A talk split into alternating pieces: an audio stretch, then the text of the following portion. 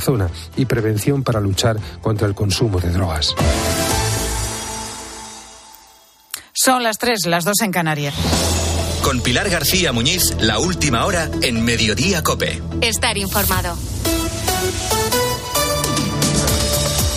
Así han sido recibidos a la llegada a los juzgados los eh, detenidos por el asesinato el pasado viernes de dos guardias civiles en la localidad gaditana de Barbate. ¿Qué está ahí?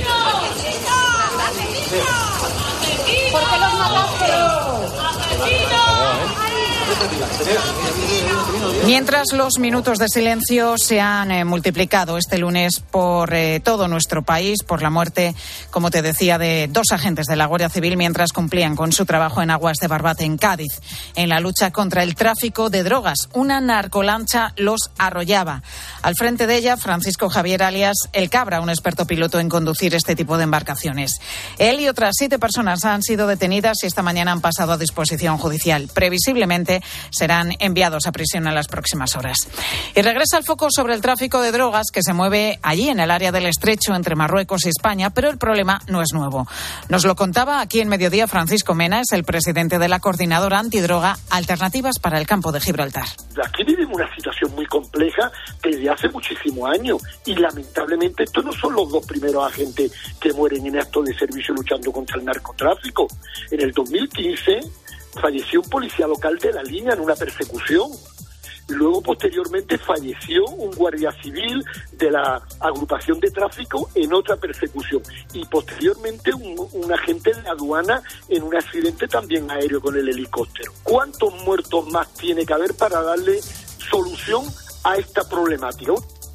El asesinato de estos dos guardias civiles ha puesto al ministro del Interior, Fernando Grande Marlasca, en la diana por la falta de medios con los que a diario trabajan las fuerzas y cuerpos de seguridad del Estado. Hace solo año y medio, el propio Marlasca ordenó sin ningún tipo de explicación el desmantelamiento de la AUCON, el órgano de coordinación contra el narcotráfico, y de sus 150 efectivos, a pesar de las numerosas operaciones exitosas que habían cosechado en este campo. Este domingo, durante el funeral por David, uno de los dos agentes asesinados, su viuda impedía que el ministro impusiera una condecoración al féretro. Hoy, pese a las críticas, Marlaska asegura que no piensa dimitir. No me planteo dimitir.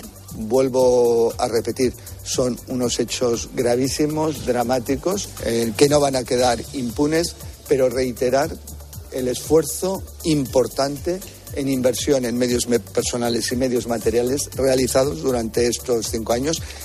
Esta tarde, a partir de las 7, Ángel Espósito va a encender la linterna de Cope desde Barbate, en Cádiz, donde nos va a contar con detalle cómo la mafia de la droga campa a sus anchas en toda la zona del campo de Gibraltar. Esta noche, como te digo, expósito en Cádiz y el domingo estará en eh, Galicia, al frente del especial Elecciones.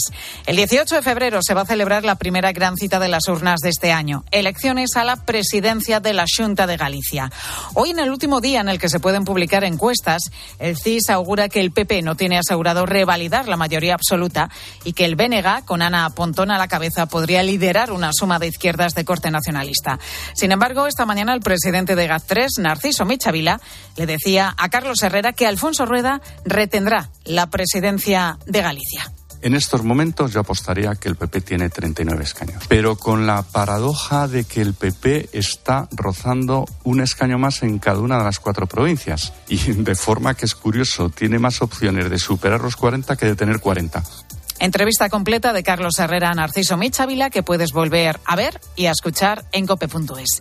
Y este lunes se cumple la primera semana de los paros, cortes y protestas de parte del sector agrario. Alfonso se ha manifestado hoy en Mérida. Queremos que la gente haga visible que con los precios que están teniendo los productos agrícolas y está llegando al supermercado, es imposible vivir, tanto el agricultor como el ciudadano.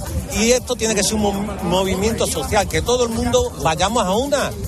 Unos paros a los que se ha sumado una plataforma minoritaria de transportistas, de momento sin grandes problemas y sin ocasionar problemas de abastecimiento de alimentos.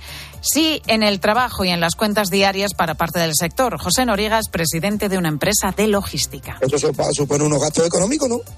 Ten en cuenta que un camión, que un camión parado cuesta unos 400 euros diarios de gasto. Ahora, tú ahora eso lo sumas a una facturación una media más o menos